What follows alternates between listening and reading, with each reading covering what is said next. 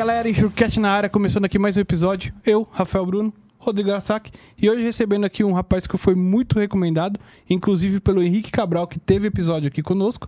Bruno Alamino, muito obrigado, cara, por ter aceitado. Obrigado vocês pelo convite. Valeu, Bruno, muito obrigado. E antes de a gente começar o nosso bate-papo, vamos aos nossos patrocinadores. Integrar informações e processos de risco, controle de jornada de motorista e logística em transporte é com a Tráfego Sistemas. Somos uma fábrica de soluções e softwares. Nossos produtos ajudam empresas a gerenciarem e integrarem processos e tecnologias para monitoramento e localização de objetos rastreáveis, cargas ou veículos. Tudo isso de forma automatizada de maneira segura, rápida e eficiente, com garantias e resultados operacionais efetivos. Tráfego Sistemas, garantimos processos, maximizamos resultados. Muito obrigado, Tráfegos, valeu! Se você é do seguro de transporte, certamente já ouviu falar da Moraes Veleda. Temos o prazer de tê-la como nosso patrocinador. Hoje, a MV é líder de mercado no gerenciamento de riscos e prevenção de perda, sempre utilizando as melhores tecnologias sem deixar de lado a humanização no atendimento e execução de suas atividades. A Moraes Veleda possui uma software house pronta para desenvolver aplicativos personalizados para você ganhar tempo, reduzir custos e potencializar resultados. A Moraes Veleda vai muito além das suas lições habituais, utilizando sua experiência de 23 anos para estar à frente de suas necessidades. Lá, eles consideram que missão dada é missão cumprida, Japinha. Boa, obrigado, Veleda. Tamo junto aí sempre. Conheça a OpenTech, uma empresa que traz com tecnologia soluções para alta performance em gestão logística e gerenciamento de risco. Líder em opera operadores logísticos e intermodais, embarcadores com operações complexas nos nichos de medicamentos, linha branca, alimentos e frigorificados. Conheça a OpenTech pelo Instagram, LinkedIn ou acesse o site opentech.com.br. opentechgr.com.br. Ah, desculpa, gente. Valeu, obrigado. E como de costume, agradecendo aqui a parceria da Roncarate, deixando aqui as polêmicas que permeiam o seguro de responsabilidade civil e a busca por uma solução da Bárbara Bastani de Souza. Tá aí, pessoal. Entrem lá no site da editora Roncarate, adquirem lá se for de seu interesse. É isso aí. Isso aí, obrigado, Roncarate. E vamos lá, vamos, Vamos lá. começar, Japinha? Bora, bora. Obrigado aí, Brunão, por ter aceitado o convite de novo, né? Agradecendo aí, veio de longe aqui, só pra gravar aqui com a gente ou não? não, não, Essa exclusividade. Pô, moral aí pra vocês. Boa. Boa. Conta um pouco mais sobre a sua história. Conta pra galera aí, pra quem tá assistindo a gente, for assistir, quem que é o Bruno, como você começou sua carreira aí no mercado de seguros. Claro, claro. Primeiro, agradecer de novo a oportunidade. Acho que é muito legal o projeto que vocês têm de desmistificar o seguro, de trazer na, numa linguagem mais informal, né? um papo mais acessível, até para as pessoas que são leigas no assunto, para quem está entrando no mercado ou só quer se inteirar um pouco mais do assunto. Bom, uh, sou o Bruno, eu tenho 10 anos de mercado, comecei em 2012 lá no IRB, estagiário lá no IRB, o IRB ainda não era mais mercado fechado, já fazia um tempo, mas ainda era uma estatal.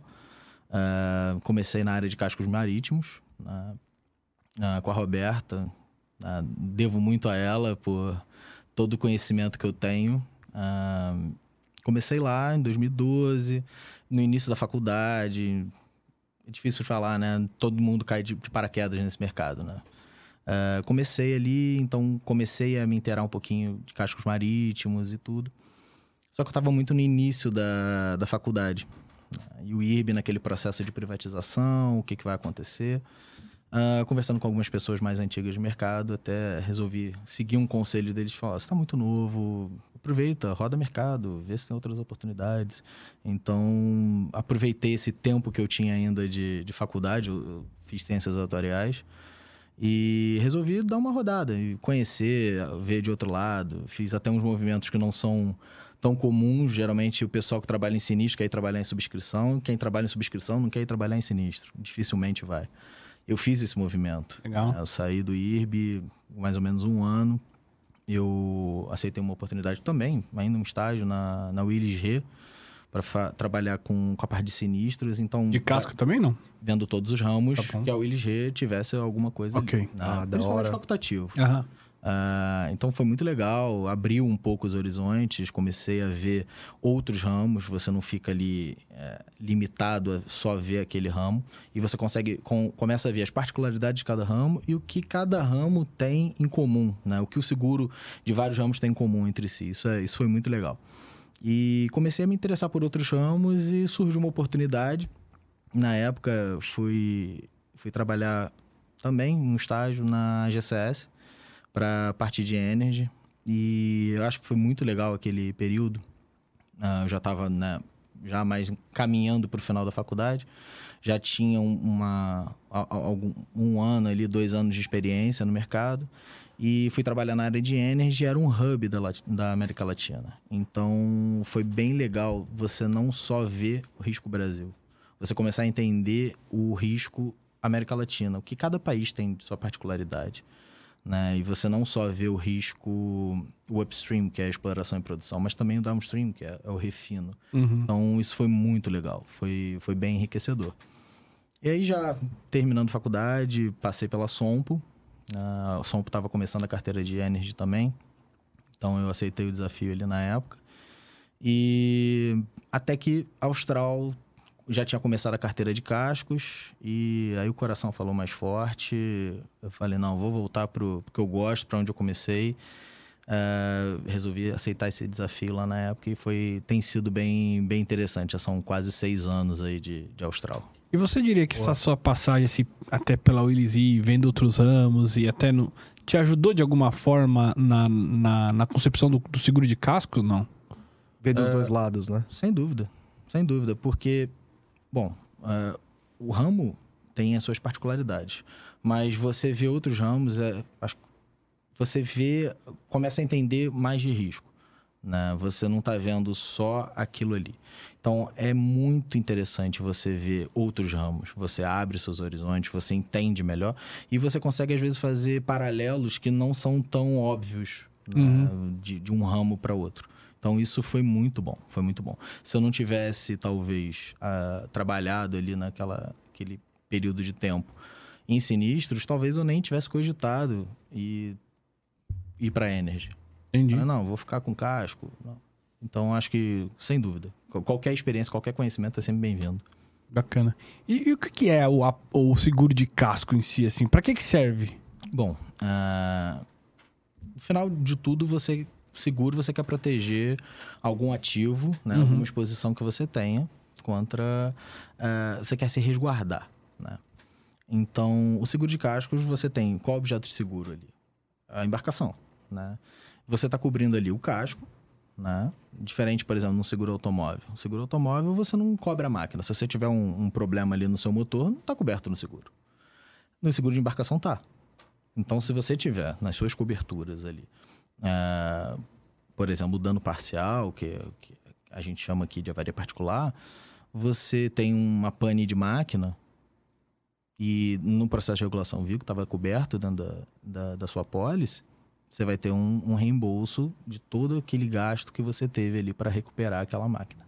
Independentemente de ser uma causa externa ou de fabricação, assim, isso tá estaria isso vai depender muito da regulação. Se tá. você vê que é um problema uh, até da, por exemplo, de Posso, fabricação é. ou de uma manutenção inadequada, você tem aí, a seguradora tem o direito de subrogação de uhum. voltar contra a fabricante ou até o próprio segurado pode fazer isso. Né? Ele tem ali, naquele momento, um alívio de caixa, que aquele dinheiro volta para ele, né? Mantém a operação, né? Mantém a operação, ele volta logo a operar.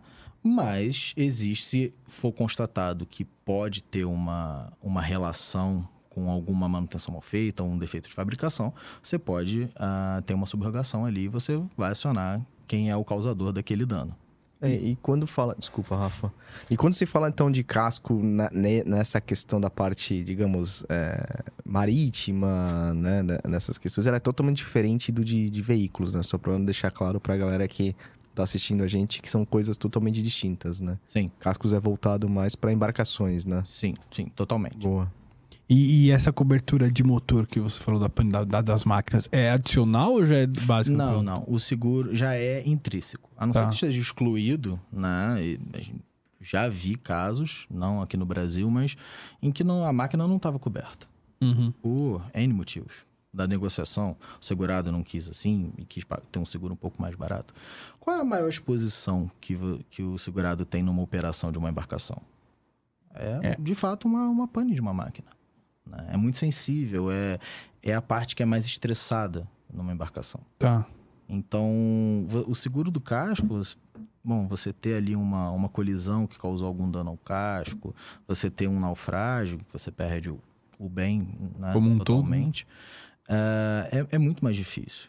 O, o, que tá, o que é mais comum na, no ramo é a- uma pane de máquina, é uma quebra de máquinas. Então, é onde está a maior parte dos sinistros que são pagos, é onde está a maior exposição, é onde é o, o calcanhar do, do, do ramo. Ué, mas engraçado, né? Porque assim, é, é, teoricamente, se o motor foi feito para ser estressado, igual você falou, foi feito uma série de testes, né? O que, que é? Falta de manutenção? É, às vezes alguma outra coisa assim? Porque Pode ser, pode ser. Ah, uma manutenção inadequada, uma, uma manutenção ah, não tão minuciosa, pode causar, sim. um- pode, você estressa aquela máquina e ela vai causar um dano por isso. Ou, simplesmente, máquinas não são a prova de falhas. Então, você pode ter uma falha que realmente não tem uma, uma causa. Aconteceu.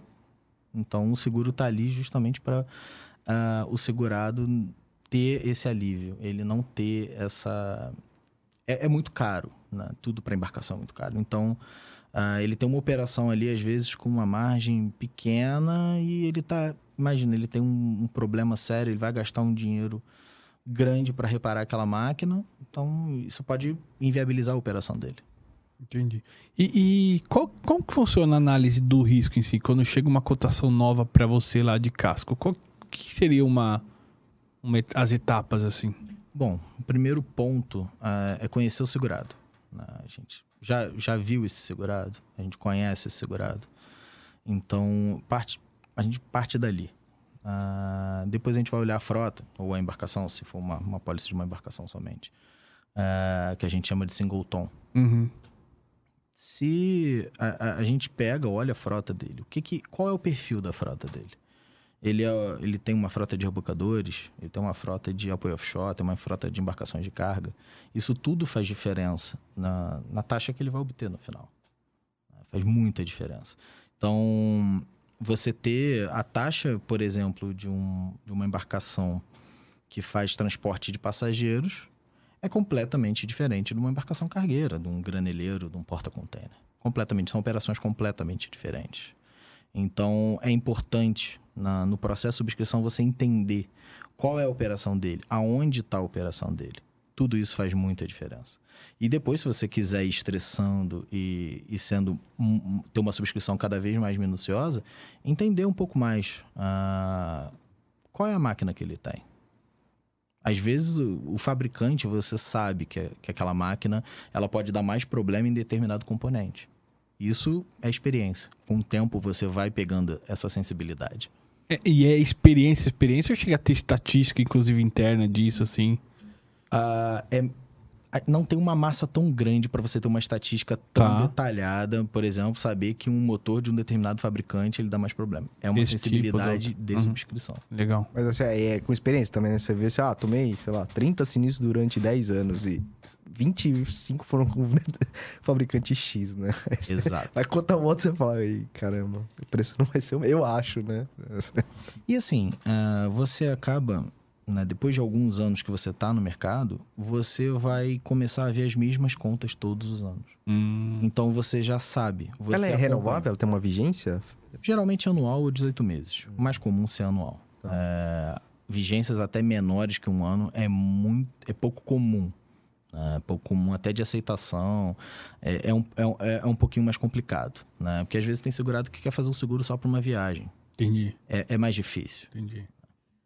E, e classificação do navio é algo que vocês é, se preocupam ou não? A, a classificadora, sim. É, ele, um dos, ah, uma das garantias que tem que ter é, existe uma cláusula ga- garantia de manutenção de classe. Ou seja, se aquela embarcação é classificada, nem todas são, nem todas são obrigadas a ser classificadas. Se ela tem uma classificação, ela é obrigada a manter essa classificação vigente durante toda a vigência da pólice. Se ele perde a classe, ele não tem direito à cobertura. Desde que tenha essa cláusula. Por quê? Ah, a, a classe ela é uma garantia de que aquela embarcação ela está em conformidade para operar. Né? Então, se você tem uma, uma embarcação muito grande, ela é classificada. Isso por, por quem? Existem casas classificadoras. Elas são responsáveis, elas têm, são, são órgãos independentes, né? são, são empresas. E elas são responsáveis por analisar tudo que é referente àquela embarcação, desde máquina, ah, certificados, tudo, tudo. Então, ela e no final ela tem ali um certificado de classe. E esse certificado de classe ele tem que ser renovado de tempos em tempos. Tipo uma inspeção? Exato. É uma inspeção só que muito minuciosa, muito minuciosa. E dividida com quem quiser, é isso? Ou não? Ah, ela é de posse do segurado. Só Ah, que o tá. segurado ele tem que apresentar aquilo para a autoridade marítima, a seguradora se, se solicitar, diversos órgãos, alguém que ele vai operar, se ele vai ah, prestar um serviço para um, para alguém que contratou ele para, né? Ele tem que, ele pode ser ah, solicitado de apresentar esse certificado de classe. né? E é, é- é algo muito intrínseco da operação. Uhum. E aí, a partir do momento que tem ou não a, a classificadora, a classificação, vocês chegam também a exigir uma inspeção por vocês? De, não sei se tem prestadores, enfim. Sim. O que seria a vistoria do automóvel lá? Sim, sim, é muito importante. Ah, aqui no Brasil existe essa, esse costume. Em alguns lugares do mundo, nem tanto, né? Ah, mas aqui no Brasil a gente tem o costume de pedir a inspeção prévia ah, a cada dois anos. Ela tem uma validade de dois anos. Então você tem ali um- uma gama de prestadores de serviço, na maioria das vezes. Quem é esse, quem faz essa vistoria prévia também faz uma regulação de sinistro. Então, isso é, é um, é um vistoriador, é um perito também numa regulação de sinistro. Então, isso é muito interessante, porque ele faz aquela vistoria prévia também e, eventualmente, ele ajuda a gente numa, numa regulação de sinistro.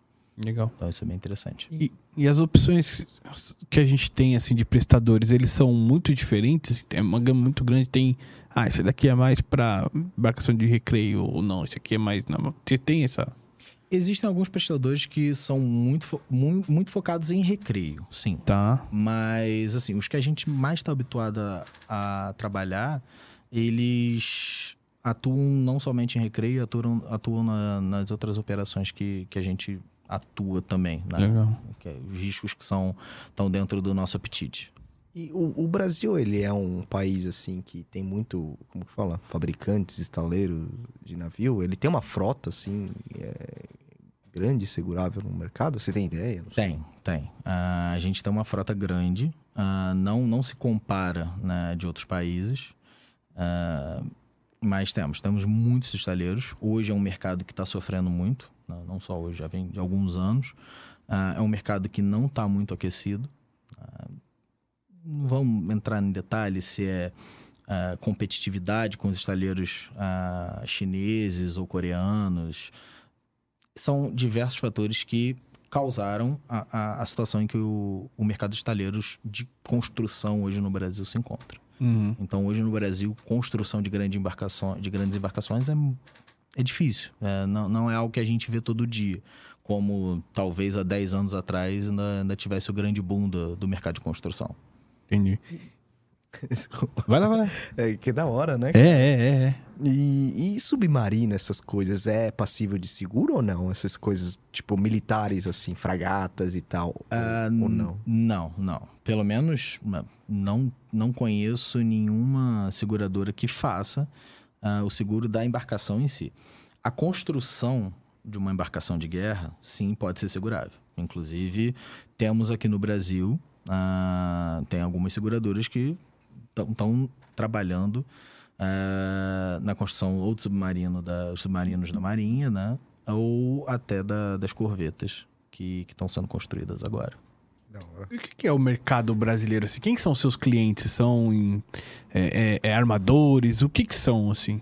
O mercado brasileiro, ele é, com- pelo tamanho e o tamanho de costa que a gente tem, a gente tem desde o pequeno operador, né? um cara que tem ali um, um barquinho para prestar um serviço ali de transporte de pessoal ali na Baía de Guanabara, por exemplo. Ele presta o quê? Pega o pessoal ali, tripulação, ou até alguém que vai fazer alguma inspeção, algum tipo, até levar rancho para a embarcação que está fundeada ali na Baía de Guanabara por um tempo. É, então ele faz esse, esse percurso. Então, Uhum. às vezes, é um cara que tem uma embarcação e ele faz isso. Ele vive disso. É obrigatório? O cara precisa contratar ou se ele não quiser ali? Ah, esse é o grande ponto. Ah, a cultura do seguro aqui no Brasil não é como a gente gostaria que fosse. né? A maioria dos segurados vai contratar porque é obrigado. Ou por uma força contratual, né? ele quer prestar um serviço para o fulano e o fulano exige que ele tenha um seguro, obviamente. né? Ou então até construir uma embarcação, botei a embarcação para operar e a embarcação é financiada. É um bem muito caro de se construir né? se for uma embarcação de grande porte, muito complexa, é, é caro. Então você financia. Então o banco ele vai exigir que você tenha um seguro, porque e- se você tem uma perda total, né, Precisa ter dinheiro de volta. né? exatamente, exatamente. E, e essas embarcações que fazem viagens internacionais, o mercado. Tem mercado seguro aqui também ou geralmente os caras fazem fora? É muito difícil aqui. Por quê? Ah, essas grandes embarcações que fazem as as de longo curso, né? as que fazem pô, Europa, Brasil, Brasil, China. Tirando alguns casos, a maioria está segurada no mercado exterior. Por quê? Porque são embarcações que possuem bandeira de fora. De fora. Não são bandeira, não são embarcações que não têm bandeira brasileira. Temos algumas sim aqui, mas é muito mais raro. Então, normalmente, o seguro que tá aqui são bandeiras brasileiras. Sim. Ah, Pô, explica, explica esse negócio de bandeira aí, que eu nunca entendo. Panamá, brasileira. É, Panamá, se eu não me engano, é uma das maiores frotas do mundo. tá? Existem algumas bandeiras. A bandeira é a autoridade. É sob... Debaixo de qual autoridade você tá? Tipo, legislação. onde assim. está registrado no navio, vamos dizer assim. Exatamente. Ah. Você tem o IMO, que é a, a Organização Internacional Marítima, né? Ah, até essas as casas classificadoras que a gente falou ah, a- ali atrás, elas respondem, né? Elas seguem a- as regulamentações que o IMO coloca. Só que se você tem uma bandeira, por exemplo, do Panamá, você está sujeito a uma legislação do Panamá específica. Mesmo Você- se, tipo, afundar um navio na, no Oceano Índico, Se você está em água internacional, é- é- é é outro. É outra, é outra coisa completamente diferente. Tá. Agora, se você, por exemplo, afunda ou você tem um problema numa embarcação, você tem uma bandeira, por exemplo, do Brasil, e você está na Argentina, aqui do lado, Uhum. e você tem um problema ali, a autoridade argentina vai em cima de você. Então, é, é, é bem complexo. O, o direito marítimo é um, é um monstro. É bem, é bem interessante até. É porque tem essas questões que você falou, né? É, águas internacionais. Quem que regula isso, né? Exato, Tipo, exato. cara, que doideira. E separando por embarcações, tipos de embarcações aqui no Brasil, o que, que é o mercado? é, é, como que se separa ali os apetites de riscos e tal? Bom, ah, o mercado brasileiro, vamos primeiro separar em, em dois mundos, né, embarcações comerciais e Uhum. embarcações de recreio. Em embarcações comerciais, ah, você tem, ah, em, em grande maioria, né, falando em volume de prêmio, se você pegar ali o ranking SUSEP, você não consegue ter uma divisão do que que é recreio e o que que é, o que que é embarcação comercial. Tá. Mas dentro do universo de embarcação comercial, grande parte daquele prêmio está ligado à atividade de apoio offshore aqui no Brasil. Então, diferente de outros países em que você tem, por exemplo, grandes mercados de marine, ah, por exemplo, mercado alemão, você tem grandes empresas de navegação na Alemanha. Uhum, uhum. Então ali você não necessariamente vai ter um mercado concentrado em apoio offshore ou até um mercado concentrado em apoio portuário. Não necessariamente. Você vai ter ali grande parte daquele prêmio daquele mercado concentrado talvez em embarcações, em porta-container, em graneleiros e em outros tipos de embarcação de carga, de transporte. Aqui no Brasil, a a atividade principal do, do, do mercado é o apoio offshore. É o que movimenta o mercado aqui. Entendi, entendi. E aí, quando você vai pra, pra embarcação de recreio, aí o, é o cara que tem a sua lancha. Jet ski? Pescador. Jet ski também. É, Ah, o, o, o- o- A embarcação de pesca ele é um- é um outro, é um outro bicho. Tá. Ah, no recreio, é desde o cara que tem um jet ski até Ah, o jet um ski também. iate de... Dá pra fazer seguro de jet ski? Dá. Deve ser tipo igual moto. Dá, dá pra fazer. não, não é? E rouba muito jet ski, essas coisas assim?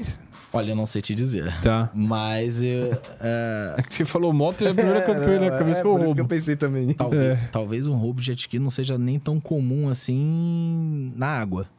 Ah, Ah, mas só cobre na água? Tipo, se tiver, sei lá, em cima do... Como é que chama? sendo aqueles- transportado assim, o cara tá saindo de casa levando o jet ski. Esse, esse parte tá, tá dentro do seguro de. Ou numa marina, não, Não, sei se existe Não, isso. aí na marina existe. é, Aí ele tá dentro. Ele tá sob responsabilidade da marina. Ah. Que não é casco. Não. Não, não entra no não. seguro de casco. Não, é um RC Marina. É um Caraca, bicho completamente diferente. Nossa. É o RC Guarda de Embarcações. Que É interessante. mesmo? E, e, e até voltando um pouquinho nessa questão do internacional, é, se você puder esclarecer, onde que concorre ali o P&I com o seguro de... Nossa, mas explica aí pra galera. É, Bom. Termina aí. Em linhas gerais, o que é o P&I e o que que é o casco? O casco você está cobrindo o bem, tá. né? E o P&I, ele tá ali dentro do mesmo mercado, mas é o RC. Ah, tá bom. Então, o, o P&I, em linhas gerais, ele é o RC da, daquela operação. Tá bom. Tá. E tem cobertura adicional dentro do caso de RC também ou não? Tem. Tem. Tem. Ah, aqui no Brasil, a gente tem dentro todas as coberturas, tem as coberturas Uhum. produto brasileiro, tá? Tem as coberturas básicas, né? Que são três, que na verdade são cinco coberturas ali dentro. Né? Ah, a perda total, assistência e salvamento, que são ah, despesas que ele teve ali para numa tentativa de salvar o bem, tá? Então, por exemplo, ele perdeu máquina, precisou chamar um reboque. Ele, o custo que ele teve ali para rebocar aquela embarcação estaria no assistência e salvamento. Hum. Ah, se regulou, ah, comprovado que a embarcação estava em situação de perigo, estaria coberto dentro da assistência e salvamento. E, e a varia grossa. A varia grossa é talvez a cobertura mais ah, complicada de se entender e de se regular dentro do casco marítimo. Ah, a varia grossa, ela é, em linhas gerais, tá? Um, um sacrifício que o capitão da embarcação tem autoridade para fazer em, em nome da aventura marítima. O que, que é a aventura marítima? É tudo aquele conjunto. Né? Embarcação, o armador, ah, o frete, tudo. Tipo, as pessoas também? Ou não? Não, não, não. O frete. Então, vamos, não vamos, tem nada a ver com... vamos dar um, um exemplo aqui Boa. prático do que seria, por exemplo, um sinistro de avaria grossa. Ah, uma embarcação está navegando, um porta-container. Está carregando ali, falar até pouco, 2 mil containers. Tá.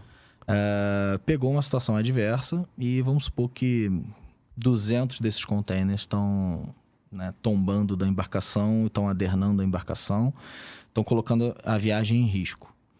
O comandante ele tem autoridade para jogar aquela carga no mar. Ah, tá. E quando ele faz isso, né, quando você entra né, com a sua carga na- numa, embarca- numa embarcação, você está entrando num acordo com todo mundo que está ali. O armador, o- os outros proprietários de carga, todo mundo. Então, se ele fez esse, esse sacrifício, 200 daqueles containers, vamos supor que pertencessem a 10 pessoas. E os outros a 100 aqueles 90, em conjunto com o armador, vão indenizar esses 10 que foram prejudicados. E aí que entra a cobertura de- avaria grossa. A cobertura de avaria grossa no casco é para cobrir a parte da referente ao armador. Hum, tá. entendeu? Então, é uma regulação difícil, porque às vezes você tem muitas partes envolvidas. É uma regulação que demora, e tal. não é tão comum, mas ah, é uma das coberturas. Aí quando você passa para cobertura 2, você pega essas três coberturas e adiciona uma cobertura de responsabilidade civil, que é a responsabilidade civil por abarroação. Ou seja, qualquer responsabilidade que você, com a sua embarcação, abarrou a outra. Então, ah, se você causar dano a um terceiro ali, colidindo a sua embarcação com outra, você tem a sua cobertura ali para cobrir os danos que você causou a um terceiro. In- Inclusive, tipo, portos, se o cara... Aí não. Ah, Caraca, aí já, é, uma, aí já isso. é colisão. Ah, É, você... Bom, vamos lá. A barroação é quando você colide com outra embarcação, Sim. tá? Ah, existe uma outra cobertura que aí já está dentro do P&I, que é a responsabilidade civil de colisão contra objetos fixos e flutuantes. Então, se por exemplo você colidir com uma boia, colidir com uh, um flutuante, por exemplo, ali um, um, um cais, uh, taria, não estaria numa barroação, estaria numa responsabilidade civil decorrente de colisão contra objetos fixos e flutuantes. Então é, é outro bicho. Tipo um iceberg também. É, ali você não causou dano a ninguém. É, só a si próprio, né? Exatamente. É. Uh, e a última cobertura que é a avaria particular. A avaria particular é o dano, é o dano parcial. Né? Pro espelho do. Exato. exato, exato. É, a, a pane de máquina que a gente falou, uh, um dano a algum outro, um outro equipamento. Uh, vamos supor, você teve algum problema, teve um toque de fundo. Por exemplo, você teve um. Né, você fez um, uma avaria no seu casco. Você precisa reparar aquilo ali. Não é um. um a, a, definição de avaria particular, ela, ela acaba confundindo. Ela é qualquer. É, qualquer dano que não se caracterize como das outras coberturas. É. Só que no, no, final das contas ela é o dano parcial. Né? Então, a sua perda de máquina e tudo isso que sujeito à franquia, você estaria coberto dentro da avaria particular. Deixa eu perguntar uma coisa. É, e nessas. É, até envolvendo um pouco do que, que, que eu faço. É, existem, dentro das embarcações comerciais, na, na sua visão, na sua experiência, ou estatisticamente, é, existem navios é, piores ou melhores para se. Assim, como, posso dizer? Que dá mais sinistros ou não? Tipo assim, ah, um graneleiro, um toneleiro, um, um rorô, um. Bom, existe assim, ah, eu prefiro esse.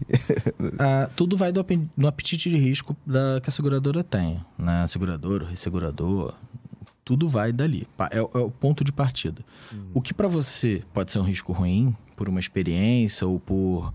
Ah, realmente eu tenho aqui um, um preconceito de que aquele, aquela, aquele tipo de operação, aquele tipo de embarcação não é interessante, é, você não está no seu apetite, você não vai ali. Mas para o outro pode ser. Hum, não, fala, não, não, tem uma regra. Não tem uma regra. É, é de seguradora para seguradora. Hum. O que para mim é um risco bom, que eu ah, opero numa boa, tenho uma taxa competitiva pro, pro meu concorrente, não necessariamente pode ser. É, não, porque eu fico imaginando, tipo, aquelas embarcações que transportam gás ou combustível. Aquilo não é uma bomba no, flutuando, não é? Mas aí a gente volta, vamos citar ali o que que... Eu tô, eu tô um... tipo, leigo, tá? Claro, tô, claro. o, a máxima do, do Lloyds ali. É, não existe um risco não segurável. Existe uhum. uma taxa inadequada. Boa. Da hora. Então, se você tem um, um, um, risco mais agravado, seja porque é uma embarcação que transporta gás, ou seja porque ele está operando numa zona um pouco mais, vamos dizer, com uma, uma, uma, condição de mar um pouco mais complicada, a taxa dele vai ser diferente. Hum.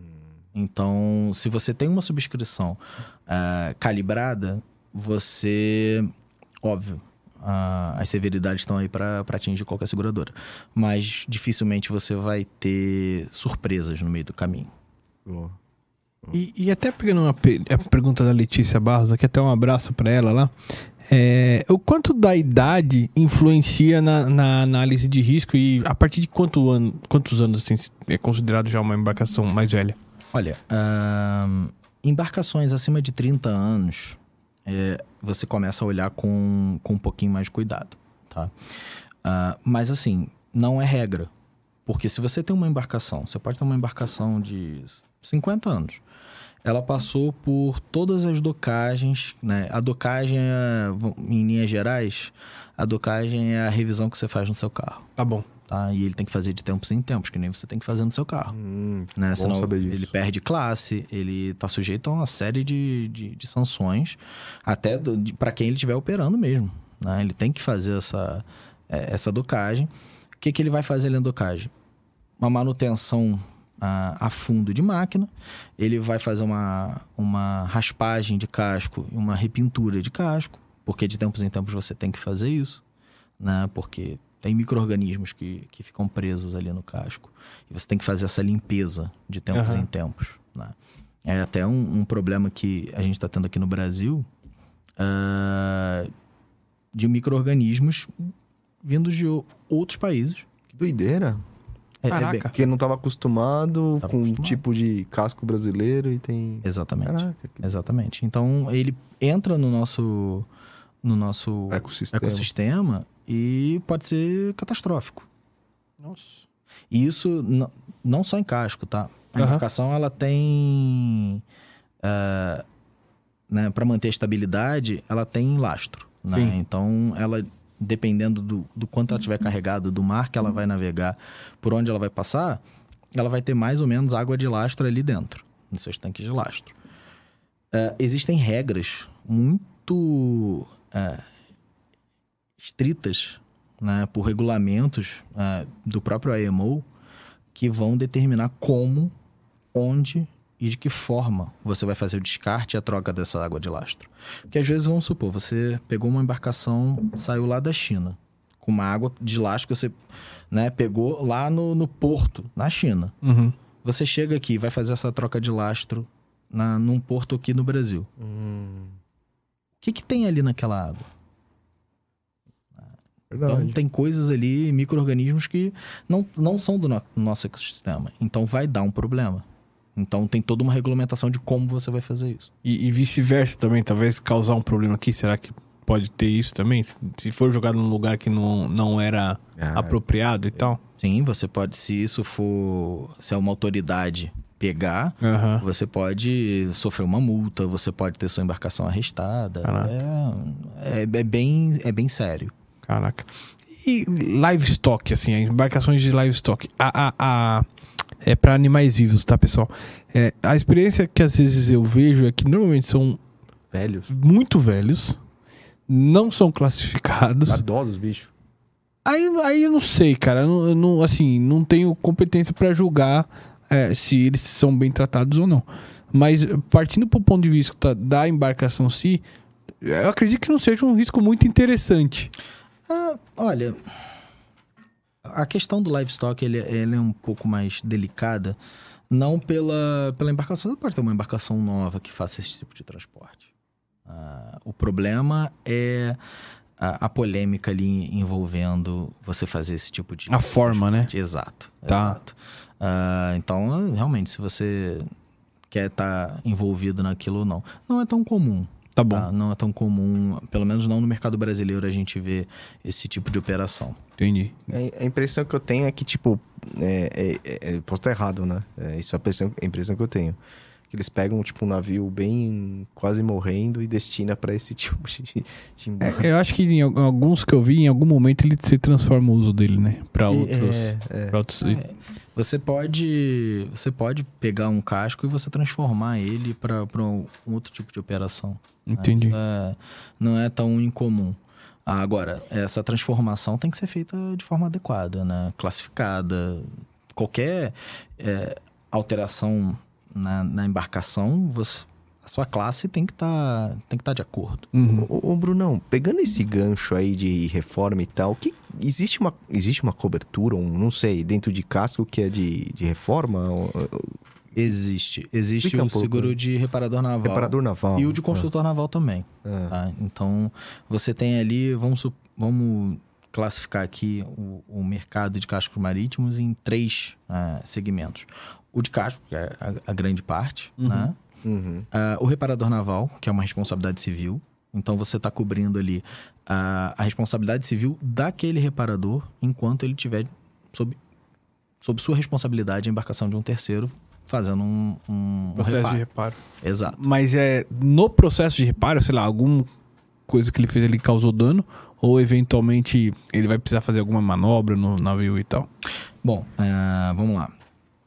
Ah, você tem, a partir do momento em que a embarcação está sob sua posse, Tá.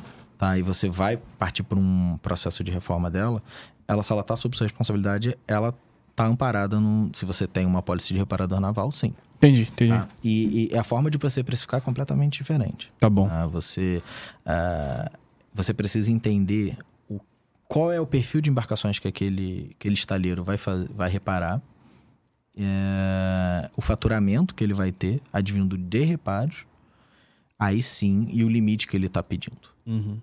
Então, isso tudo influencia. E o consultor naval já é completamente diferente.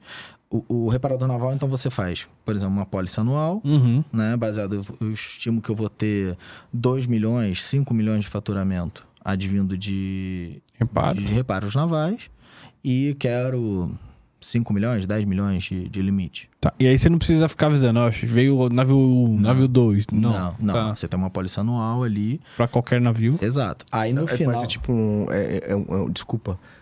É, é- é, tipo, sei lá. é, o cara joga lá 50 milhões de reais. Ele pode fazer X navio dentro de 50 milhões ou pra cada. Enquanto tiver o limite, eu entendo. Ah, não tinha pegado. É Vamos lá. Tá. É, você tem, durante seu ano ali, uma previsão, né? Ele dá uma previsão pra gente. Ah, vamos supor, mas esses 50 milhões. Ah, eu tenho 50 milhões de, de faturamento estimado. Ah, no final do período, a seguradora, ela tem a prerrogativa de ah, analisar e ver se realmente ele teve 50 milhões. Então, é, é uma... É um... Ajuste? Um aju... Não, é, é- é o ajustamento. Eu, eu tava procurando uma, uma outra palavra. Mas é- é- você faz um ajustamento no final. Você. Pra mais e pra menos? Ou pra menos? Para menos, não necessariamente. Por quê? Ah, se você estimou que você tem 50 milhões, Uhum. geralmente aquilo ali é chamado de prêmio mínimo depósito. Ah. Tá? Ah, se você chega lá no final, ah, eu tive 75 de faturamento. Então, ele avisa a gente, é feito um ajustamento sobre esses 25 de exce- que foram excedentes, tá? O consultor naval já é completamente diferente. Ah, você faz uma pólice, geralmente, uma pólice, para aquele projeto. Então, eu vou construir uma embarcação, aí já não se aplica mais aquela regra ali de, geralmente, a pólice anual é 18 meses. Ah, você tem projetos de construção que duram 3 anos, 4 anos. É. Então você tem ali todo aquele projeto, então ele manda o cronograma né, daquela construção, ah, físico-financeiro, então todas as etapas. Então é um projeto, por exemplo, de 30 milhões de reais. Então já é, é, é, é é um bicho um pouco diferente. Tá? É- o reparador naval e o construtor naval são completamente diferentes. Eles podem ser a mesma empresa ou Sim. não? Ah, podem. Sim, sim. Tá. São seguros que geralmente são. Ah. são seguros que geralmente são, são feitos na- no nome do estaleiro. Entendi, entendi. E, e, Bruno, uma vez eu fiz um treinamento de casco e a única coisa que eu lembro era o negócio de Blue Water. eu acho que é Green Water, é outra. Você tem três classificações do, no lembro. tipo de navegação. É faz muito tempo. Ah, não. Mas, No assim, trabalho, no É, dia a dia, tá né? no dia a dia. né? É, exatamente. Ah, tem coisa, às vezes, até que a gente não vê aqui, que é, há um termo que a gente não vê o tempo inteiro que a gente acaba esquecendo. Ah, você tem três tipos de classificação baseado na- no seu tipo de navegação. Blue Water, que é a navegação de longo curso, na transoceânica, vamos dizer. Tá. Ah, você tem a, a navegação Green Water, que são as navegações costeiras, tá? Cabotagem. Exato. Tá.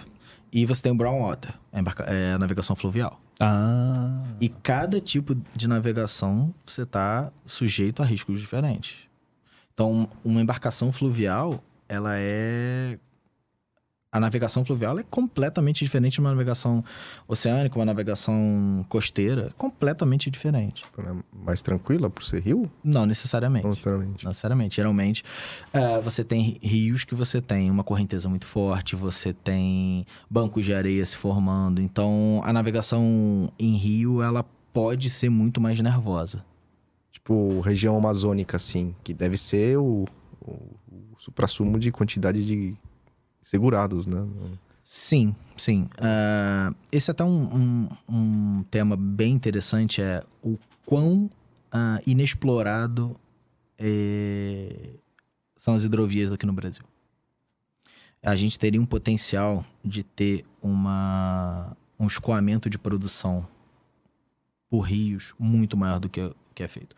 Por exemplo, ah, vou citar aqui duas, as duas maiores hidrovias do mundo a hidrovia do Mississippi, um, grande parte, tá, não grande parte, mas ah, comparado com o Brasil, é muito maior a, par, a, a- quantidade do PIB dos Estados Unidos que é escoado pela, pela hidrovia do Mississippi. E na Alemanha. Então, você tem ah, grandes hidrovias, grandes exemplos e que o Brasil deveria explorar mais. Nós temos muitos rios e muitos rios navegáveis. Mas o que, que falta? Interesse. Né? O nosso modal predominante é o rodoviário. É o modal mais caro, mais poluente. Então, por que que... Vou dizer que por que que não dá certo? Por que que não, não você precisa de, um, de uma contrapartida, né? Você precisa ter uh, uma fiscalização, você pre precisa ter sinalização, você precisa ter toda uma estrutura para você ter uma, uma hidrovia funcionando plenamente. Aqui nós temos a, a hidrovia do Paraná, né? O Rio Paraná, Rio Paraguai, ela é, ela é bem, bem significativa, mas sem dúvida a, a região norte é onde tem a maior participação. E principalmente a hidrovia do norte do Brasil, né, onde você tem ali grande parte da produção de grãos sendo escoadas por ali. Então é bem, é, é bem significativo. E, e, o mercado brasileiro, assim, é um mercado atrativo para seguradoras? É grande? É um mercado, a gente está falando aí, tá? Uh, em média, nos últimos cinco anos aí, um mercado entre 250 e 300 milhões de reais de prêmio. Tá? Não é um mercado pequeno, mas é um mercado... Tem muitas seguradoras que têm um... Elas ou, por... ou tá... igual que eu falei lá atrás, um preconceito, né? Ou um conceito formado por uma experiência ruim. Tem seguradora que realmente não está no apetite dela, não, não, não, não tá no meu sangue, não está no meu DNA fazer esse tipo de seguro. Uhum.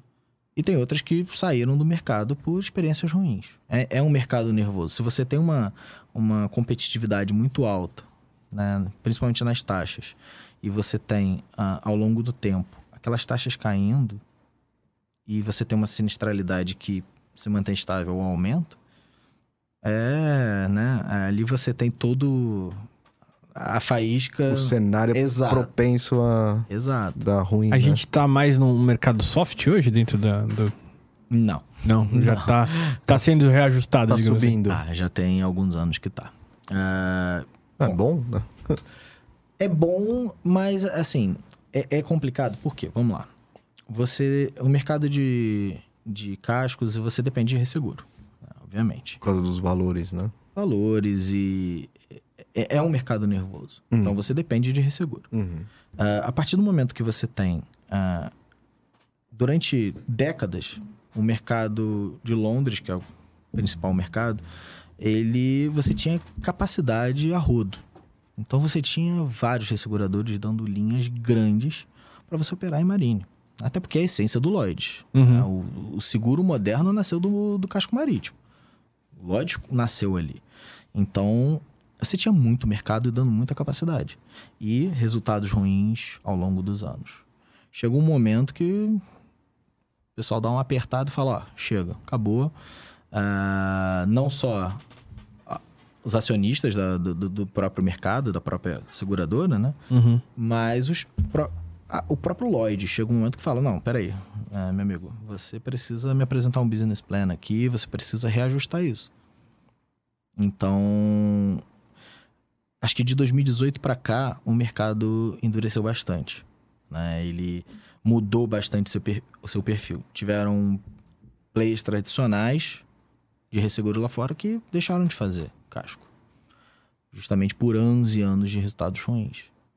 Então, uma... quando você tem muita capacidade disponível, você tem uma competitividade muito alta. Então, isso acaba baixando a taxa partir do momento que você tem menos players, você tem uma, uma, uma competitividade menor. Porque uhum. as suas taxas estão aumentando. Uhum. Né? Você tem que aumentar. Então, assim, de 2018 para cá, o mercado mudou muito de, de perfil. Uh, e o Brasil, obviamente, sofreu também. As seguradoras que, que estavam operando, dependendo de resseguro, como todas, uh, você teve que fazer ajustes no seu, na, na, na, sua política de subscrição. É, que eu ouço bastante que de uns tempos para cá o, o resultado estava bem deteriorado e tal, e, e agora, enfim, tá tendo esse, esse, reajuste. Você acha assim que o mercado tá, tá pronto para isso? Ele tá fazendo isso? E aí uma segunda pergunta, a gente quantas mais ou menos seguradoras a gente tem hoje? Uh, vamos lá. Uh, o mercado, eu acho que a, a partir do momento que você tem essa iniciativa vindo do Resseguro, você não tem muito o que fazer. Tem que fazer, né? né? Você vai. Se todo o mercado está caminhando para o endurecimento, um aumento de taxas, uma restrição até de condições, você aqui na ponta, você está sujeito. Então você vai ter que. Português, claro, abaixar a cabeça e. Vamos lá, Você né? vai negociar É. da, sua, da, da melhor forma. Uhum. Por mais que você tenha um histórico bom, se todo o mercado está indo para um outro lado, acaba que você sofre também. Sim. né? Sofre numa, numa, maneira, uma maneira bem, eh, bem tranquila de dizer. Né?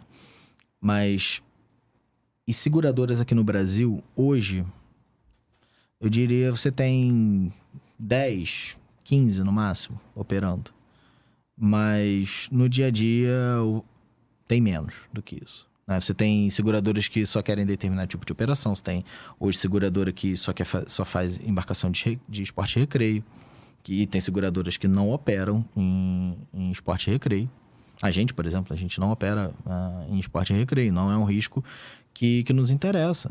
Então, e, e tá tudo bem. Uhum. Tá tudo bem, você não é obrigado a abraçar o mundo ali. Não é porque você tá operando ali no casco marítimo que você tem que fazer desde o do rebocador até, até o, o iate, né? De, de algum famoso aí. Eu, tenho a impressão de que. Eu posso estar errado de novo, né? É uma pergunta também.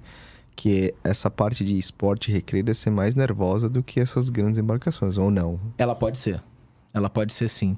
Ah, primeiro que, bom, você tem, tem uma lancha. né? Você não está sujeito a, a todas essas. Está sujeito a uma legislação, mas não é algo tão pesado como quando você tem uma, uma classificação, por exemplo. Perfeito. Entendeu? Então você. É, é que nem carro. Você É. olha ali na rua, você vê às vezes o carro andando em situação precária no meio da rua. É, Então e- cabe o quê? De uma fiscalização de realmente ir em cima. Então, se você tem ah, o- um mercado, vamos dizer que é um pouco mais. Como é que eu posso dizer? Um mercado um pouco mais. Louco. menos regulamentado, vamos dizer assim, tá? Ninguém me mate por falar isso. Ah, não, com normas não tão estritas, né? Você. E uma fiscalização não tão presente, né? Porque o tamanho da costa do Brasil Pois é. É. é muito grande. Pois é. É muito grande. Então, ah, como é que a Marinha vai dar conta de, de fiscalizar isso tudo? Então. É muita coisa. É muita Então. coisa. É, quando você fala desse, tem, tem, tem que se brin- eu acho que foi você que falou que nem carro e tal. E louco, a primeira coisa que vem na minha cabeça é o é igual o carro, o cara chapa, pega a chave do carro do pai escondido, uma É. coisa- Acontece. E Acontece. sai com a embarcação lá, o... que nem louco ali. Acontece. Os grandes iates, né, não é o proprietário ou que, que, que pilota. Uhum. Ele até pega, tal, se ele tiver a carta, né? Vamos, Uhum. vamos, vamos, Também caras têm um. Como que chama? O- Não é piloto, é o capitão, é uma coisa. É, exatamente. Ele, Marinheiro. ele- dependendo do tamanho do iate, você tem que ter uma tripulação. É, tripulação. é. Ah, você pode ter sua lanchinha ali e você. Ah, beleza, minha lancha tá ali na determinada marina, mas hoje eu quero sair para curtir. Né? E a gente sabe que aqui no Brasil você tem alguns pontos que são bem famosos por. juntam ali 50, 100 embarcações ali e é festa. Cada embarcação tocando sua música. E. Ou tipo o clipe do Michel Teló, tinha cobertura, aqueles. Pois- Então, Tudo ali amontoado. Cara, é, é muito complicado. E então, o certo é, beleza, você tem a, a, a sua habilitação para poder pilotar a sua embarcação. Uhum. Só que se você vai sair para curtir, o que, que você tem que fazer? Você pode contratar um, um, um marinheiro, né, que ele tem habilitação, para poder fazer essa. eh, pilotar durante esse trajeto. Agora, se você tem um grande iate, não é nem do seu interesse. Você Uhum. tá ali para curtir o seu grande iate. Isso. Você tem sua tripulação, você tem capitão, você tem que ter, às vezes tem que ter capitão. Né? Não é, você não, não- você não- uma carta às vezes de arraiz amador não é suficiente para o tamanho do iate que você tem.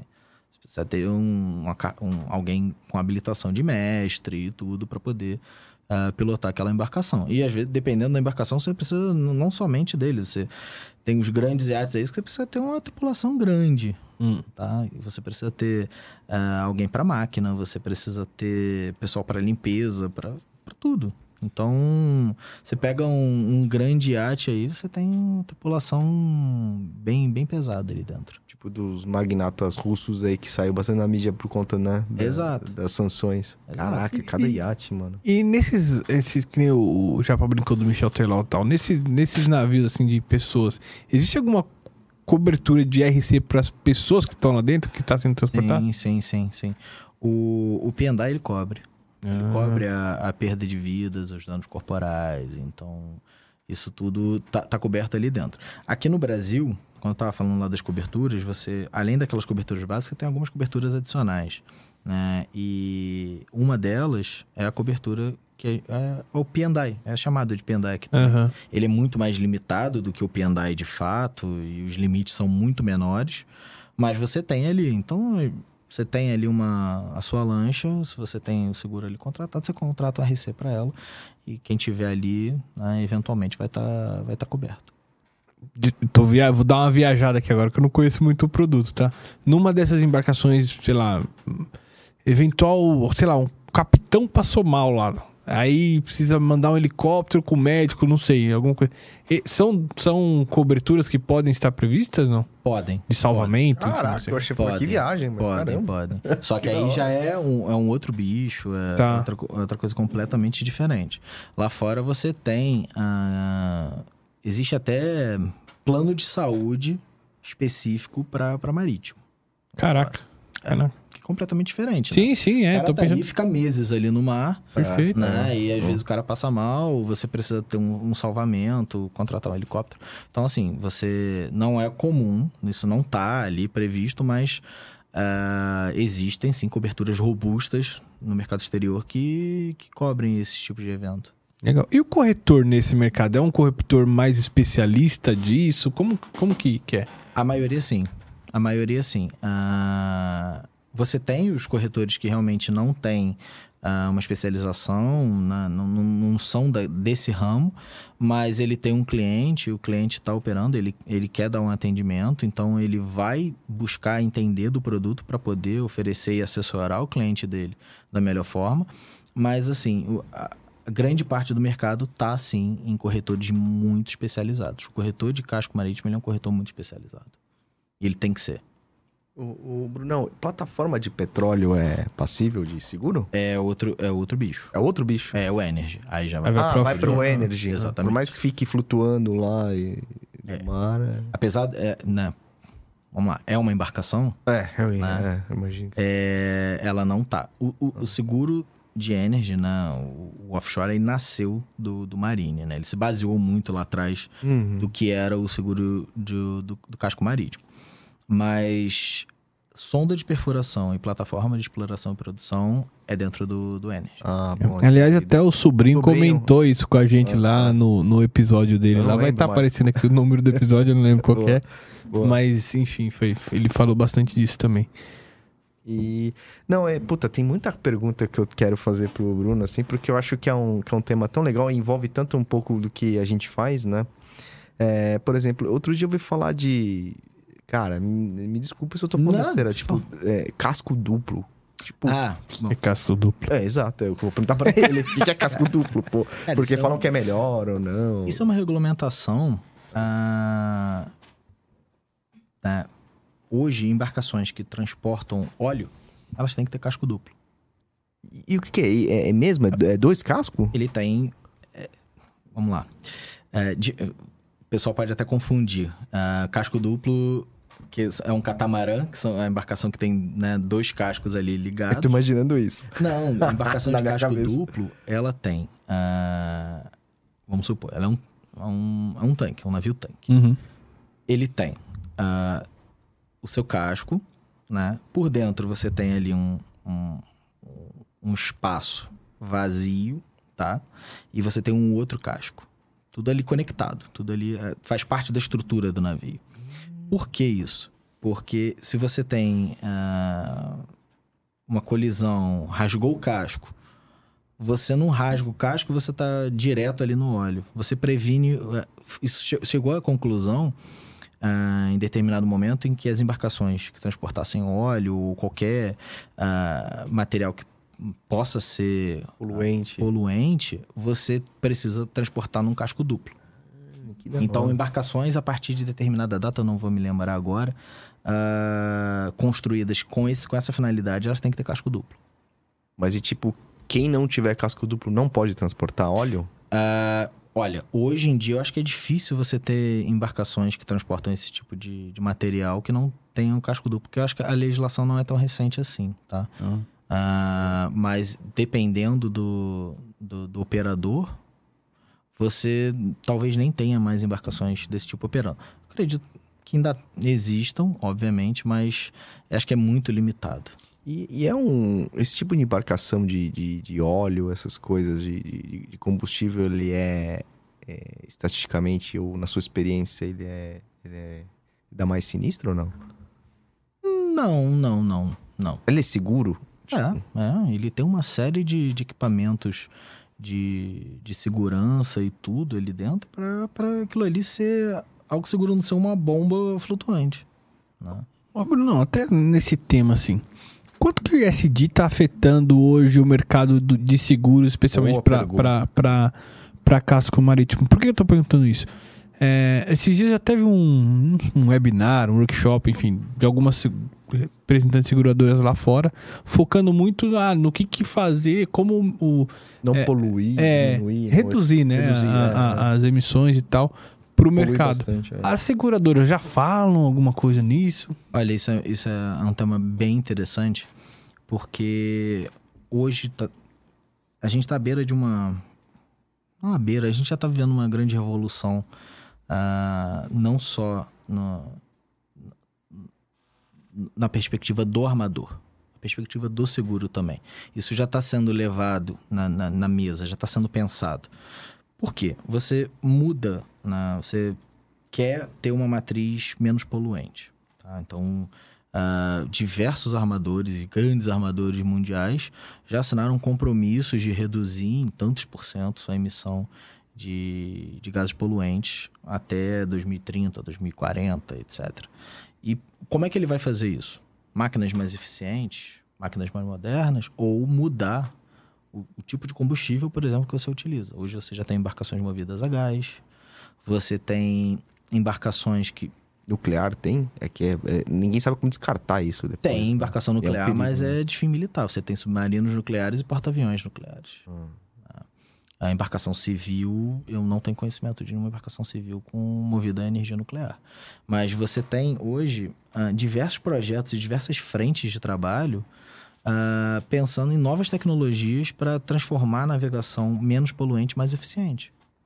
E, e isso chegando no seguro, bom, você tem um mercado extremamente acostumado ao quê? A, a segurar embarcações que são movidas a diesel, tá?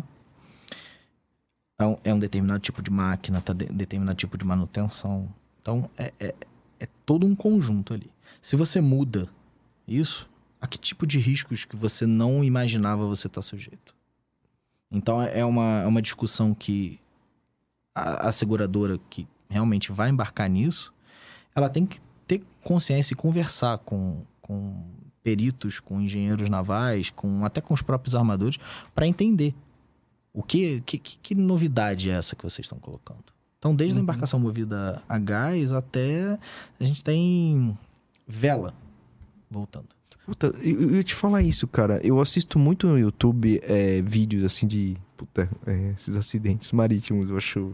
Não que seja um negócio Uhum. né, trágico, mas eu acho é, legal, assim, interessante ver. Aí vi uma propaganda da Michelin. Você já viu isso? Exato. Você já viu isso? Não. Com, você com, Eles com- lançaram é um tipo de vela. no- Nos navios gigantes. Exato. Imagina um graneleiro. Ah, é? É. Exato. Nossa, Então você tem projetos, como eu falei, desde o gás até vela. caraca. E assim, não é vela como a gente tá imaginando. Aham, né? sim, Mas, sim, sim. assim, e, e ela não vai trabalhar, ela trabalha ali em conjunto. Voltamos aos piratas. É, é, é, não, isso que eu ia te falar, cara. Tá caminhando pra, pra esse tipo de situação manual, vamos dizer assim, não motorizada. Caraca. Ajuda, né? Não deve ser 100% Bom, a vela. Deve ter exato. um motor, mas ela diminui, né? Exato, os projetos que estão sendo feitos hoje é, é um Pra sistema reduzir, né? híbrido, É. né? E embarcação movida a energia solar, é algo também que já tá É, Pô, é. isso é da hora, Sim, hein? é- é- assim, a gama de, de possibilidades é muito grande. Então, se você me perguntar, ah, qual vai ser a, a matriz daqui a 20, 30, 50 anos? né? Do que que, o que que vai mover as embarcações? Não sei te dizer. Vai ter opções, né? Provavelmente. Você sabe dizer se o automóvel elétrico é o futuro? É Não difícil. É difícil. É difícil. Tem- O automóvel elétrico, tipo assim, beleza, legal, mas ninguém depois sabe como vai ser o descarte dessas baterias. né? Exato. E, e são, mate- são metais pesados. Metais são met- pesados, Exato. né? E é ainda há caro. uma demora na questão de você é, abastecer e etc. Exato. É. Você tem especialistas aí dizendo que o automóvel elétrico é, é, é- é transitório, né? Tec- Aquela ali não é a tecnologia que, que vai dominar. É, Mas o híbrido, por exemplo, já ajuda, né? Eu acho que é uma. Ajuda. Já, né? já é um Exato. primeiro passo. Pena que, é, pena que é caro pra caramba, ninguém ajuda a ter, né? Pra melhorar o planeta. Exato. Hum. Você tem lugares até, não, não fugindo muito do tema, até que ah, assumiram um compromisso de não ter mais veículos movidos a combustão até 2030, 2040. É. Na Europa e tá assim, é um pouco... É, é polêmico. Sim, né? sim. polêmico. Então, não, não falando que você vai ter uma tecnologia que vai dominar e aquilo ali vai ficar por anos e anos e anos. A tecnologia está sempre se modernizando, Uhum. mas algo dominante é difícil de você determinar hoje o que, que vai ser. Entendi. Você tem caminhos ali. E pode ser que surja uma coisa nova que daqui a 10 anos a gente vai relembrar essa conversa e vai falar: caramba, é, Doideira. é algo tão óbvio e a gente É, não, não, vi- não viu ainda, não né? viu. É. Exato. E eu até brinquei na questão, voltamos à época do pirata. A pirataria é um termo que se usa dentro do, do casco? É, Ah. é, um, é um risco? Enfim. Ela é. Vamos lá. Acho que o. Ela é mais comum do que se imagina. Inclusive aqui? Inclusive aqui. Ah, Inclusive aqui temos regiões que. Não vou elencar para não, não causar sim, nenhum sim. tipo de. Sim, claro. Mas você tem regiões que você tem ocorrências sérias de pirataria. Aqui no Brasil. caraca, velho. Caraca. Não só. Quando fala em pirataria hoje em dia, a gente pensa o que ali? Chifre da África. Sim. É até uma área bem complicada. Empresas colocaram segurança armada dentro das embarcações. Sim, sim, sim. Troço bem. Aquele filme Capitão Phillips é, Esse mostra filme é ali. da hora pra caramba, muito cara. bom. E é baseado em fatos que É, aconteceram sim, já, né? Aquilo aconteceu. Então. É, é- é muito complicado. Da- a gente tem, sim, aqui. Um exemplo bem. bem. que a gente não imagina, tá? Eu sou do Rio de Janeiro, né? Então a gente passa ali na Ponte de Niterói, a gente vê lá um mundo de embarcações paradas ali. A gente não se dá conta que al- algumas daquelas embarcações ali estão abandonadas ali. tá? Isso é até uma questão, uma outra questão legal que a gente também pode ficar aqui horas discutindo. Mas a embarcação foi abandonada ali. Aquelas embarcações, elas são pirateadas, vamos dizer assim? Pirateadas? Como Não assim? sei se é o certo, termo certo. Roubadas? Sim. Foram roubadas e... E usaram ali, pra- usaram pra pra usar fazer alguma coisa. embarcação ali por algum motivo, Ah. por alguma questão legal, Entendi. Pode ser, né? E a, a embarcação a gente não vê ali, mas o pessoal sobe ali, rouba algum equipamento, rouba alguma coisinha. E aí. Isso tem que- cobertura? Era isso que eu ia perguntar. Não, não. Não tem. Se o cara roubar, tipo, rádio que tem... Roubo e furto é, é exclusão. Na- no, no No básico. No básico é Mas- exclusão. Mas tem adicional? Se o cara quiser contratar? Não é comum, tá? Não é comum. Não é comum. Ah, roubo e Afeta furto, mais a gente na carga, talvez. Não, mas é... O quê? equipamento do... do- Ah, não. do- Tô falando do assim, a navio, não. pirataria vai afetar mais a gente na carga. entendeu? Ah, sim, porque os caras sequestram a mercadoria e É. pedem resgate. Exato. O, o- o pirata, os casos de pirataria ali na Somália, eles não estavam ali roubando a carga. Até tinha, né? Mas a maioria estava ali porque para sequestrar a embarcação e pedir um resgate, Isso. né? Ah, mas assim, cobertura para roubo e furto, você é mais comum você ver num esporte recreio, por exemplo. Hum. Então, no caso comercial não é não é Hum, comum, não é não comum. é comum. É, eu já tive sinistros assim no transporte da. A travessia ali, sabe? Da balsa Uhum. famosa. Do cara encostar do lado e arrancar a carga de dentro da televisão. Sim. Entendeu? Caraca, tipo É. a luz do dia. Ah, é, porra, não dá. O que que qual que é a diferença que faz no meio do. do- Ah, porra, cara. Fico imaginando Não tem polícia Santos passando ali. Lá. Ah, uma coisa, até estressando um pouco o assunto. ah, nos Estados Unidos, tem até notícias né, 2020, 2021. ah, a chegada ali, se eu não me engano, em Los Angeles, de trem, é assim, a quantidade de, de embalagem, de caixa, Tô vendo, ele ainda mostrou isso pra gente aqui. Foi. eles sobem no trem, roubam a carga e descem ali mesmo.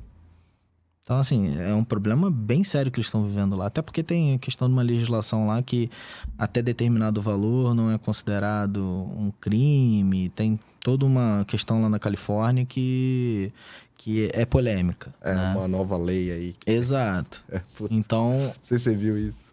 estão Mas vivendo dá um uma olhada. É. Dá um Google lá, cara. Caraca. Ah, ah, sim, as fotos são assustadoras da, da, da chegada ao, ao porto de Los Angeles. E é um Caraca. dos principais portos do mundo. É. É, e não só isso, tipo, em lojas, assim, É mesmo. conveniência, loja de roupa. Nossa, deu- deu- dá, dá um Google. aí. Tá maluco. É bem, é bem polêmico. Brunão, último aqui, até porque, desculpa, já até extrapolei bastante seu Ah, tempo. Sem problema. É, o, o navio foi construído. Uhum. Ele vai precisar ser entregue. Esse, eu não sei se normalmente as entregas são por mar, se ele bota um barco em cima do outro e manda entregar. O que, que é coberto dentro do, do, do casco? Bom, vamos lá. É, O comum, tá? Vamos falar aqui de embarcações ah, comerciais. Ela é construída ali no estaleiro, lançada. Tá. Aí, depois que ela é lançada, ela é finalizada, os últimos equipamentos são instalados e tudo. E depois existe a viagem de entrega, tá? Ela pode sim estar coberta dentro do risco de, de construção naval. Uhum. Ah, ou então o próprio armador vai lá e assume ele mesmo e ele leva. Tá bom. Tá? Ah, agora, se a gente está falando da construção de uma embarcação de recreio de pequeno porte, é comum você ver ela sendo transportada por caminhões. Se você viaja aí na estrada, às vezes você se depara aí com um caminhão prancha Uhum. levando uma lancha em cima. É comum. Tá. E, Mas aí tá no transporte, aí não, não, Aí tá no transporte. não vai estar contigo. Não, aí é no transporte. Tá bom. aqueles, aqueles vídeos de lançamento que os caras jogam com tudo no navio, é verdade? É verdade, Na é verdade. Hã? É. Nunca caiu? Olha, Nunca tombou ali? ah, com certeza problemas já aconteceram, mas é, é raro. É raro? Eles sabem o que Mas é estão fazendo. normal isso, né? Não, totalmente. Ah, tá. E assim, assistir ao vivo é. É da hora. é- Nossa. nossa, é, Espirra água. tipo, dependendo de onde você estiver, você pode tomar e assim. Já leva um sabonetinho ali. A água, a água daquela região ali de estaleiro, de porto, É, não, é tá- mais legal, né?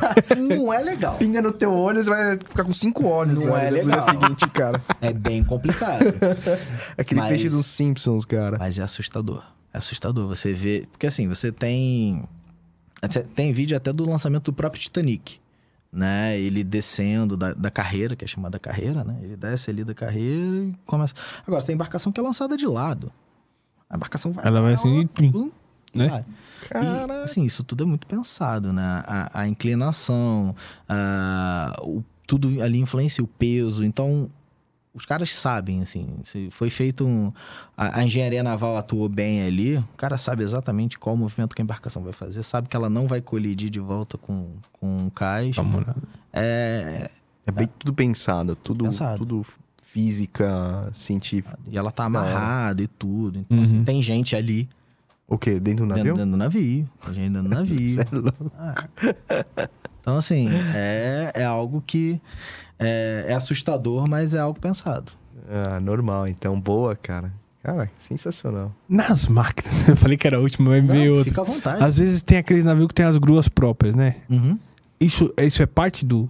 Parte da embarcação. Ah. É parte da embarcação. Tá. Tudo que mas- tá ali. Tá. Tudo Como, que tá como ali. que chama esse navio? Tem um, tem um nome? Isso. Você pode ter. Tem embarcações de apoio offshore que tem a sua grua ali, seu, seu guindaste. Você Uhum. tem embarcações de carga que tem também. É. né? Depende muito. né? Tem. é, tudo depende da, do propósito daquela embarcação. Né? Para que, que aquela embarcação vai- foi pensada? Para que é, operação? Para que região ela foi pensada? Então você tem embarcações que elas têm que ter essa, seus próprios guindastes, seus próprios grupos. Tem outras que não tem necessidade, porque ela vai operar ali, ela só porta container, ele, Vai encostar ele ali. chega ali, ele encosta no porto, vem a- o guindaste do porto, pega, coloca no caminhão, coloca em terra ali e tudo. Então, assim, é, tudo depende, mas, assim, é, você pode ter. Tem coisas inimagináveis de, no mundo de embarcações. Você tem embarcações, essa é fantástica, inclusive, se, vocês pegarem o vídeo para assistir, é algo é, fantástico. É uma embarcação que ela, ela é gigante, ela é específica para descomissionar a plataforma de petróleo.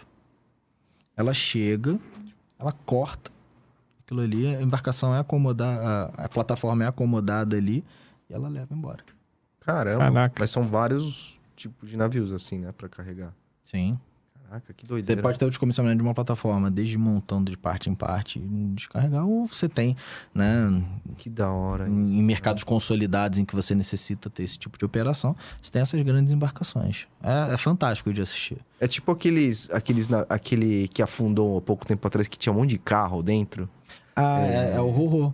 O A robô, os embarcação caras cortaram aquilo, não foi? Ou não? Ah, Como se cortaram? A embarcação, você fala? É, não foi isso? Eu vi meio. É, De dividiram ela, né? É, dividiram, é. acho, pra afundar, não foi? Foi pra afundar que isso? Ela pegou fogo, Isso, Uhum. é. aí perdeu ali, tava carregando grande parte ali do era a produção do, do grupo Volkswagen para Uhum. o mercado norte-americano.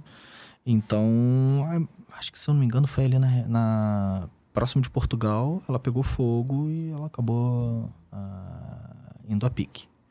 Na- perdeu muito e assim, o que a gente pensa assim, a grupo Volkswagen tinha carro, Volkswagen tem marcas de altíssimo Tinha- luxo, Claro. É. você tinha eh, automóveis ali de valor agregado bem alto. É. Então, e assim, é um automóvel que às vezes o cara tava esperando há seis meses para receber, ele vai ter que esperar mais seis meses, mais, seis, um, mais um ano para receber. É. né?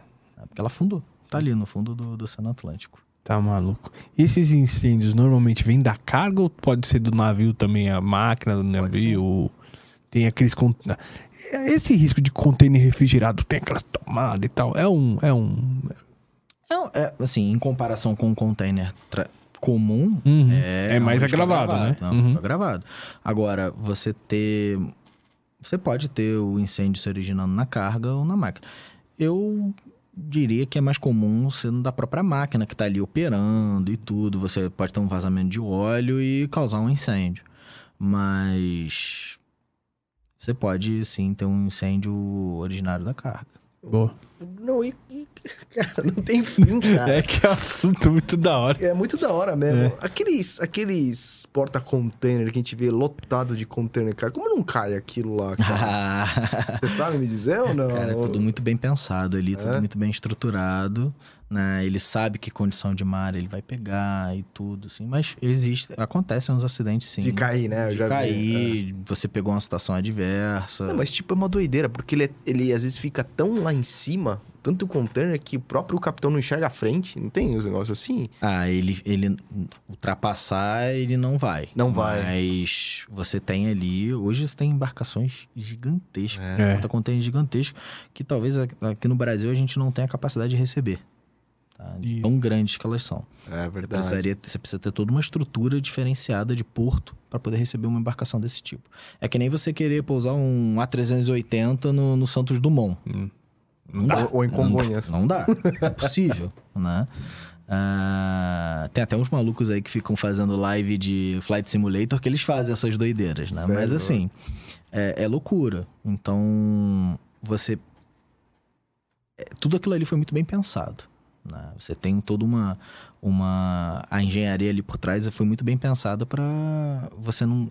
Você não, não tá prejudicado da, da, da sua capacidade de governo da embarcação, porque você está carregado de, de containers. E em contrapartida, você tem, às vezes, um, um- Não sei se vocês já viram esse tipo de, de imagem. Um navio tanque carregado até o seu limite, o pouquinho que ele fica para cima da água. Assustador. É. É, cara. Então, assim, um navio tanque que é algo assim, normalmente, ele fica isso aqui para fora. Então é, é bem. É normal isso. É normal. É normal. normal. Pô, Ele tá você dentro. parece que vai Foi afundar. feito pra isso, inclusive. Não, ele foi feito para isso. É. Ele tá ali, ele tá operando dentro dos seus limites, ele tá operando. Ah, existe uma coisa na embarcação, Mano, que, que é o doideira. disco de Plinson, que ele diz até que, que limite você pode ter de em que tipo de água e em que época do ano também influencia. A temperatura da água, a água de determinada região influencia Uhum. na, na flutuabilidade da embarcação. Então, o, o, o quanto a embarcação ficaria, vamos supor, com a linha d'água para fora em determinado local, em determinada época do ano, é diferente de outro. Então, isso tudo influencia, isso tudo é muito bem pensado. Caraca. Brunão, muito interessante, cara. Obrigado. Já passamos bastante aqui. É, boa. É, mas, mas obrigado, cara. Eu Acho, porra, eu gostei demais do nosso bate-papo. Espero que vocês gostem aí também. Valeu, cara. É, muito obrigado pela oportunidade. Sim, vocês precisando, a gente pode bater quantos papos vocês quiserem. Ó, próximo a gente traz aí umas células geladas aí.